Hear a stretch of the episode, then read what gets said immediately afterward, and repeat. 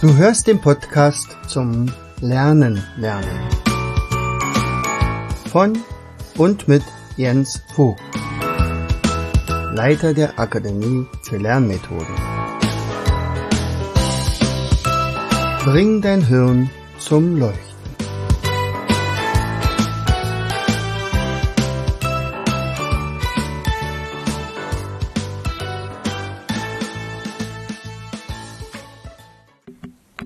Hallo und herzlich willkommen zu einer weiteren Episode aus unserem Podcast Bring dein Hirn zum Leuchten.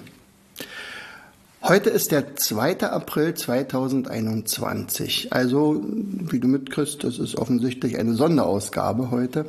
Heute geht es nämlich, oder heute begehen wir den Internationalen Tag des Kinderbuches. Wem haben wir das zu verdanken? Nun, na sagen wir mal wenigstens äh, seinem Geburtstag haben wir das dem Hans Christian Andersen zu verdanken. Hans Christian Andersen, du wirst ihn kennen, das ist der berühmte Märchenautor aus Dänemark, der ja solche fantastischen Märchen geschrieben hat wie die Schneekönigin, die Prinzessin auf der Erbse, äh, das Feuerzeug, äh, die Galoschen des Glücks und so weiter. Und der ist tatsächlich am 2.4. Äh, geboren worden und hatte sein Leben lang eine ganze Menge gemacht. Ich werde dazu noch mal eine kleine extra Episode einsprechen, dass du ihn auch ein bisschen besser kennenlernst und vielleicht auch lieben lernst. Aber warum sage ich das jetzt alles? Nun, ähm, im Zuge der Digitalisierung, die ja unter anderem auch irgendwann in den Schulen Einzug halten soll, verlieren unsere Bücher immer mehr an Bedeutung. Aber eigentlich nicht. Also sie verlieren überhaupt nicht an Bedeutung, sondern sie sind sogar wichtiger denn je. Dann äh, schon Michael Ende, äh, der mir übrigens auch mal einen Brief geschrieben hat für meinen Tommy Tropf, der dieses Buch damals, also wenigstens die Idee des Buches ganz toll fand und das sogar seinem Verlag vorgeschlagen hatte.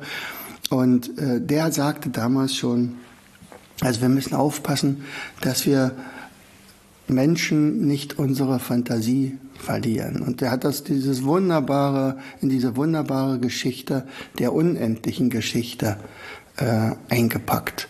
Die ist sowas von voller Metaphern, dass die natürlich nicht nur für Kinder geschrieben worden sind, äh, ist, sondern ähm, vor allen Dingen für Erwachsene.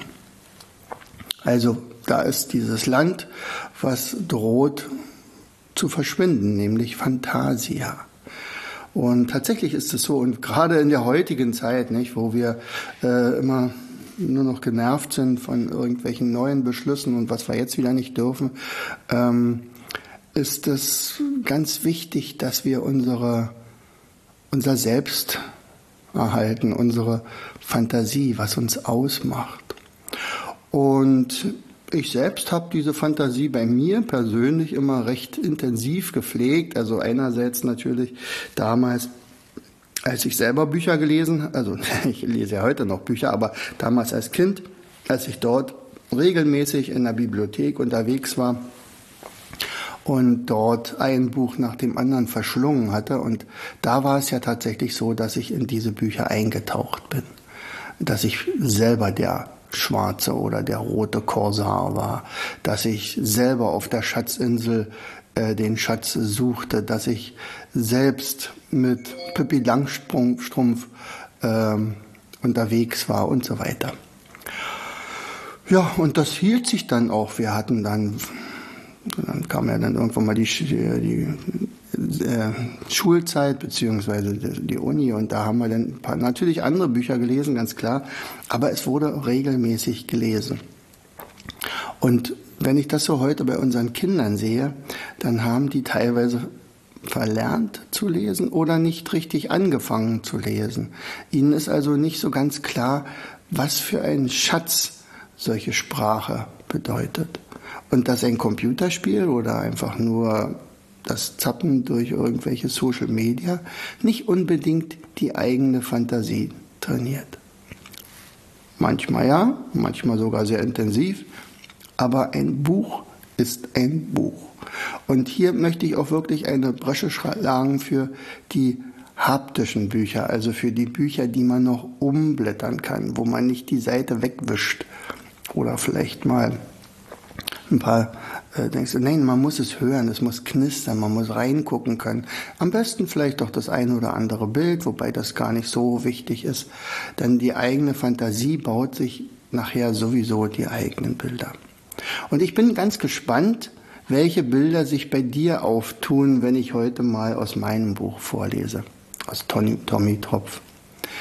Vielleicht noch mal kurz zu Hans Christian Andersen. Hans Christian Andersen war in, aufgewachsen in einer sehr ärmlichen Familie, aber der Vater und die Mutter waren sehr liebevoll und haben sich immer um ihn gekümmert. Vater hätte kein Geld gehabt, Spielzeug zu kaufen, also baute er in dem kleinen Hans Christian äh, eine Puppenbühne zum Beispiel und mit der konnte er wunderbar spielen beziehungsweise auch seine Fantasie entwickeln und äh, daraus entstand ja auch nachher der Wunsch, Schauspieler zu werden. Und aus diesem Schauspielerwunsch wurde leider nichts, aber der Theaterdirektor vom Kopenhagener Staatstheater oder Königlichen Theater entdeckte sein Talent, indem er gemerkt hatte, wow, der kann ja richtig gut schreiben. Und so förderte er diese Schreibtätigkeit von dem Hans Christian und schickte ihn dann mit Hilfe des Königs und dessen Geldern in ein Gymnasium, konnte also gut ausgebildet werden und dann sogar noch zu einer Universität zum Studieren. Ja, und er produzierte unglaublich viel, aber vor allem und unsterblich machten ihn seine Märchen. Und die unterscheiden sich tatsächlich, wenn man genau hinguckt, schon ein bisschen von unseren Märchen von den Gebrüdern Grimm zum Beispiel oder Wilhelm Hauff. Also in dem Fall bei den Gebrüdern Grimm, die sammelten ganz, ganz viele Märchen und schrieben sie dann auf in einer Märchensammlung. Die Märchen der Gebrüder Grimm sind in der Regel eine Zusammenfassung von vielen, vielen Sagen und Erzählungen, die sie von den einfachen Menschen gehört haben. Sie haben dem Volk sozusagen aufs Maul geschaut. Während Hans Christian Andersen natürlich auch solche Märchen sammelte und ganz interessiert, immer zuhörte. Aber wenn er Märchen schrieb, erfand er sie vollkommen neu. Und er nutzte nicht unbedingt die klischeehaften Figuren, wie sie so in Märchen vorkommen, wie Prinzessinnen und Könige und Prinzen und der Hof, Staat und so weiter, sondern er nutzte ganz häufig sehr ungewöhnliche Helden. Eine Nadel, ein Feuerzeug, ein hässlicher kleiner Schwan, das hässliche Entlein. Und ähm, dann machte er noch etwas.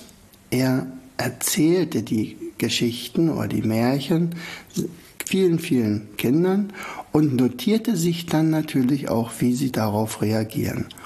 Und es dauerte manchmal ein oder zwei Jahre, bis so ein Märchen korrigiert war, also bis zum Ende und dann endgültig aufgeschrieben war. Das heißt also, er arbeitete permanent an diesen Märchen und deswegen nennt man solche Märchen auch Kunstmärchen. Und sie sind wahrlich eine Kunst. So, und als ich dann anfing, meine Geschichten zu erzählen, da hatte es nämlich auch eine Vorgeschichte. Denn als ich klein war, wurde mir wurden mir Geschichten erzählt von meinem Papa und von meiner Mama. Und besonders die Geschichten, das muss ich jetzt, liebe Mutti, entschuldige bitte, aber besonders hängen geblieben sind natürlich die Geschichten von Flips und Flaps, den beiden Zwergen, die unter einem Baum wohnten und dann den Tag sozusagen nachvollzogen, was, was da alles so passiert ist und, und ja, alles Mögliche erlebt hatten. Also diese beiden Figuren sind mir wirklich hängen geblieben. Und genau so sind meine beiden Mädchen aufgewachsen, natürlich mit Flips und Flaps. Und später, als wir dann mal Urlaub hatten äh, und in den Feengrotten waren zum Beispiel, und ich kurz zuvor eine Vorlesung in Wasserkunde gehabt habe bei Professor Marcinek. Da gab es einen Satz in, dieser, in diesem Vortrag, als er gesagt hatte, Stellt euch doch mal vor, ihr wäret ein Wassertropfen und ihr würdet in der Tiefsee leben, dann würdet ihr 5000 Jahre alt werden. Wärt ihr aber ein Wassertropfen in einem See, dann werdet ihr euch maximal zehn Jahre halten, bevor ihr euch verändert. Und solltet ihr in einem Fluss zur Welt kommen als Wassertropfen, dann ist dieses Wassertropfenmolekül wahrscheinlich nur zehn Minuten alt, bevor es schon wieder sich verwandelt. So ein einfacher Satz. Aber der hat, was hat der ausgelöst? Ich war jetzt plötzlich ein Wassertropfen. Und ab da gab es Geschichten von Tommy Tropf. Also abwechselnd mal von Flips und Flaps, aber dann halt auch von Tommy Tropf. Und am Abend freuten sich die Mädchen äh, dann auf die gute Nachtgeschichte. So, und äh, das ging eine ganze Weile, bis dann irgendwann mal jemand sagte, Mensch, schreib die Geschichten doch mal auf. Und dann habe ich das gemacht. Im Prinzip war es dann nachher äh, eine Aneinanderreihung von kleinen Erzählungen über den Wasserkreislauf. Und ja, irgendwann war die Geschichte zwar aufgeschrieben per Hand, aber ich hatte keine Ambition, groß daraus ein Buch zu machen. Das Einzige, was ich gemacht habe, ich habe diese Geschichten zu dem Michael Ende geschickt und der fand die ziemlich cool und hat tatsächlich zurückgeschrieben, dass er das seinem Verlag vorschlagen würde. Und der hat aber dankend abgelehnt, weil er ein ein, ein No-Name-Schriftsteller nicht kannte, namens Jens Vogt und außerdem kam der aus der DDR. Naja, da brauchte man sowieso sowas noch nicht. Und, und gleichzeitig war der Kinderbuchverlag, den ich übrigens geliebt habe, weil wirklich wunderbare Bücher daraus gekommen sind und ähm, der wurde gerade eingestampft. Also der wurde ja mehr oder weniger von den großen Verlagen zu der Zeit gerade vernichtet. So dass ich dann also gesagt habe, okay, naja, das ist sowieso einfach nur eine Geschichte und dann war es das. Ja. Und dann gingen ungefähr 20 Jahre ins Land oder 25 und dann kam das erste Enkelchen. Und da war doch mal so eine Geschichte von Tommy Tropf. Ach ja, wo waren die nochmal? Also wurde die digitalisiert, es wurde neu aufgeschrieben und ich fand dann eine Schauspielerin, der ich gesagt hatte, und du, was hältst du denn davon, also Petra Pavel, ähm, was hältst du davon, da vielleicht mal so ein kleines Hörbuch draus zu machen oder das mal einzusprechen? Und dann nahm die sich mein Manuskript mit. Die war gerade auf dem Weg nach Indien, um da ein Vierteljahr mal abzuschalten. Und kam dann aus Indien zurück, vollkommen begeistert und sagte, Mann, da sind solche tollen Geschichten drinne, das müssen wir als Musical rausbringen. Aber für ein Hörbuch musst du was ändern. Also das Hörbuch dafür ist das nicht spannend genug. Äh, du brauchst einen Anti-Helden. Du hast ja nur einen Helden, der ist so schön glatt und ach nee, der muss auch eine Macke haben. Und ähm, dann brauchst du etwas, na, so eine Rahmenhandlung, also vielleicht jemand, der das Ganze erzählt. Das kannst das du sein, aber, aber mm, so ganz, also überdenk das nochmal. Und dann haben wir uns noch ein zweites Mal getroffen und dann gab sie mir eine Vorlage, ähm, wie man die Personen oder die handelnden Personen aus so einem Roman vorher kennenlernt. Und das waren sehr, sehr, sehr viele ähm, Dinge, die ich da lernen musste, was aber wirklich toll war. Das heißt also, ich habe erstmal all meine Figuren auf den Prüfstand gestellt und dann musste ich lernen, ähm, wie groß ist derjenige, wie, welche, welchen Beruf hat er, welchen IQ hat er, wer wohnt neben ihm, wie sieht er aus, wenn er lacht, wie sieht er aus, wenn er sich ärgert, was hat er für eine Macke wie lacht er? Äh, was sind seine Freunde? Was sind seine größten Wünsche, seine Träume äh, und alles sowas. Und ja, hätte man ja sagen können, naja, das reicht, äh, wenn man ja die ersten oder die Haupthelden da so analysiert. Und ich sagte, nein, nein, wenn du wirklich gut schreiben willst, dann muss auch der Vorleser, also das wäre ja dann Sie, diese Person sehen können. Also lege dir ein Kompendium an von all deinen kleinen Helden. Also ich wusste ja, Tommy Tropf, Wassertropfen. Ja, und dann? Tja, und dann habe ich mich an die Arbeit gemacht. Gott sei Dank war der Enkel ja noch nicht so alt, dass er schon die Geschichten hätte hören können. Und es wurde ein ganzer Ordner an Daten von meinen Personen. Und dann habe ich, als das fertig war, dann war es wirklich ganz erstaunlich, wer dann alles noch dazugekommen war. Und äh, als das dann fertig war, habe ich dann einen Schlachtplan gezeichnet, wann wird wo wer auf wen treffen. Und das war ja, eine spannende Zeit. Und dann wurde geschrieben. Und es entstanden viele, viele, viele neue Geschichten.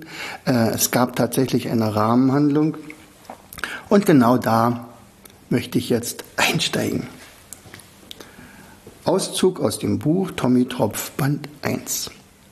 Was bisher geschah. Tja, womit anfangen? Da gibt es im Meer einen Geschichtenerzähler namens Wobbegong, zu dem jeden Abend die Riffbewohner kommen, um von den Abenteuern von dem Wassertropfen Tommy Tropf zu hören. Tommy ist schon 5000 Jahre alt und hat schon viel erlebt. Allerdings auf dieses Abenteuer hätte er gerne verzichtet. Sein Enkel Tröpfchen suchte ihn eines Tages Tränen überströmt auf, um zu berichten, dass seine Mutter Perla und ihre Freundin Odette vom bösen Halo in einen Unterwasservulkan gestoßen worden sind. Da Tommy aber der Meinung ist, dass Wassertropfen nicht sterben können, machen sich beide auf die Suche nach den beiden Tropfenfrauen, nach der Tochter und nach der Mutter. Unterwegs treffen sie Freunde, da sie ein, die sie ein Stück auf ihrer Suche begleiten. So unter anderem die beiden Staubkörner, Staubi und Körnchen, die sich übrigens nichts sehnlicher wünschen, als einmal fliegen zu können. Lange, lange haben sie am Rand eines Felsens festgesessen, in die Wüste geschaut und begeistert die vorbeifliegenden Vögel beobachtet, bis es ihnen gelang, sich vom Felsen zu lösen. Kapitel 32 Erste Flugversuche. Wieso sich in einer Flugschule anmelden? Der Wüstensturm hatte gut reden. Schaut euch die Adler an. Die sind doch riesig und haben Flügel. Darin waren sich Staub, die Staubkörner einig. Körnchen und Staubi brauchten keine Flugschule. Sie hatten es mit dem Sandsturm bis ans Meer geschafft, so würden sie auch bald selbstständig fliegen lernen, so viel stand fest. Komm, Staubi, lass uns fliegen lernen. Der Wind will uns ja wohl nicht helfen. Trotzig schmollte Körnchen und verschränkte beleidigt die kleinen Arme. Es ist echt gemein, dass wir keine Flügel haben. Sie kletterten auf den höchsten Punkt einer Düne, breiteten ihre kleinen Ärmchen aus und purzelten herab, überschlugen sich, hatten am Ende Sand in Augen, Mund und Nase. Sicher hätten wir kräftiger mit den Flügeln, äh, mit den Armen schlagen müssen. Sie kletterten wieder die Sanddüne hinauf und fuchtelten wie wild mit den Armen, stellten sich auf die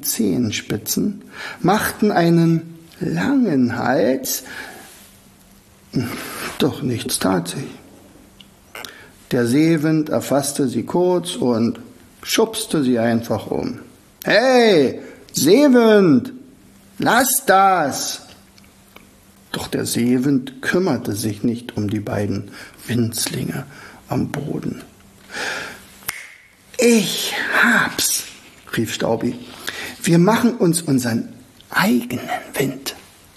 Schnell suchte er sich einen langen, trockenen Grashalm und schleppte ihn zu seinem kleinen Bruder. Ich habe eine Idee. Wir binden den Halm um deinen Bauch und benutzen ihn als Seil. Dann renne ich mit dem Grasseil die Düne herab. Du stellst die Händchen auf und beginnst zu fliegen. Körnchen war begeistert. Ja, so wollten sie es machen. Naja, es war ziemlich schwierig, um den Bauch eines kleinen Staubkorns einen Grashalm zu binden. Selbst für einen starken großen Bruder ist solch ein Grashalm riesig und schwer. Aber sie schafften es. Auf allen Vieren kletterten sie wieder auf die Düne und schleppten den Halm hinter sich her. Oben banden sie ihn um Körnchens Bauch. Dann sollte sich Körnchen mit ausgebreiteten Armen gegen den Wind stellen und Staubi zog an dem Halm. Alles war vorbereitet. Als Körnchen das Kommando auf die Plätze, fertig, losrief, begann Staubi die Düne herabzurasen. Das Grasseil spannte sich und riss Körnchen nach vorn. Der sprang ein wenig hoch, landete jedoch gleich wieder, nur dass er nun keinen rechten Halt mehr unter den Füßen hatte. Bei der Landung kam er ins Stolpern. Das Seil zog weiter. Staubi rannte, wie er noch nie gerannt war. Hatte er zuerst noch nach hinten geschaut, ob Körnchen vielleicht schon abgehoben hatte, gab es jetzt nur noch ein Vorwärts. So konnte er natürlich auch nicht sehen, dass er mittlerweile Körnchen hinter sich her schleifte. Der war nämlich durch sein Stolpern tatsächlich nach vorne gefallen und mit dem kleinen Kopf in den Sand geraten. Doch das Seil zog unerbittlich weiter. Staubi, halt! wollte Körnchen schreien, doch das war ja nicht möglich. Zu viel Sand steckte in seinem Mund. Unablässig rannte und zog Staubi, bis er einfach nicht mehr konnte. So viel Schwung musste einfach gereicht haben. Außerdem war er am Fuße der Düne angelangt und schaute nun nach oben, um seinen kleinen Bruder fliegen zu sehen. Doch kein Staubkorn schwebte über ihm. Wo war Körnchen? Er wird doch wohl nicht ohne mich in die Wolke geflogen sein, dachte er. Dann sah er die Schleifspur, die sein Bruder durch den Sand der Düne gezogen hatte.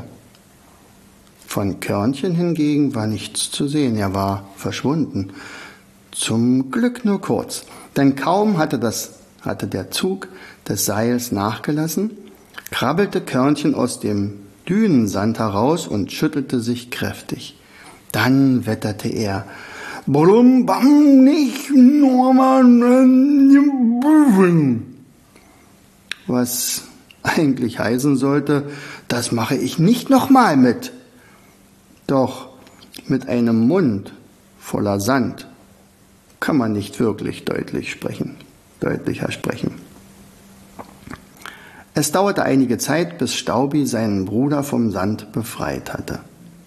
Zwischen Körnchens Zähnen aber knirschte es noch mehrere Tage.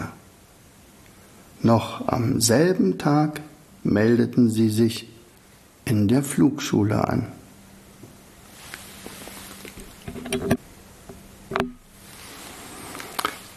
Ich hoffe, dir hat meine kleine Geschichte gefallen. Vielleicht schenkst du sie ja einem Kind, das du kennst. Vielleicht erzählst du sie jemandem. Oder vielleicht guckst du auch mal, wo dieses Buch zu kriegen ist. Ich kann es dir verraten, bei uns im Online-Shop. Wir haben mittlerweile das zweite, den zweiten Band draußen und der dritte wird gerade vorbereitet. Und ja, es ist eine Trilogie geworden. Also von über 120 Geschichten solcher Art. In diesem Buch kommen natürlich noch ganz andere Figuren vor. Und Körnchen und Staubi, so viel kann ich verraten, die werden Tommy und Tröpfchen wirklich sehr, sehr lange Zeit begleiten. Also, in diesem Sinne, herzlichst dein Jens Vogt. Du hörtest den Podcast Das Lernen lernen. Bring dein Hirn zum Laufen. Von und mit Jens Vogt, Leiter der Akademie für Lernmethoden. Gerne lade ich dich ein, uns auf unserer Seite zu besuchen. Klicke einfach auf www.afl-jv.de.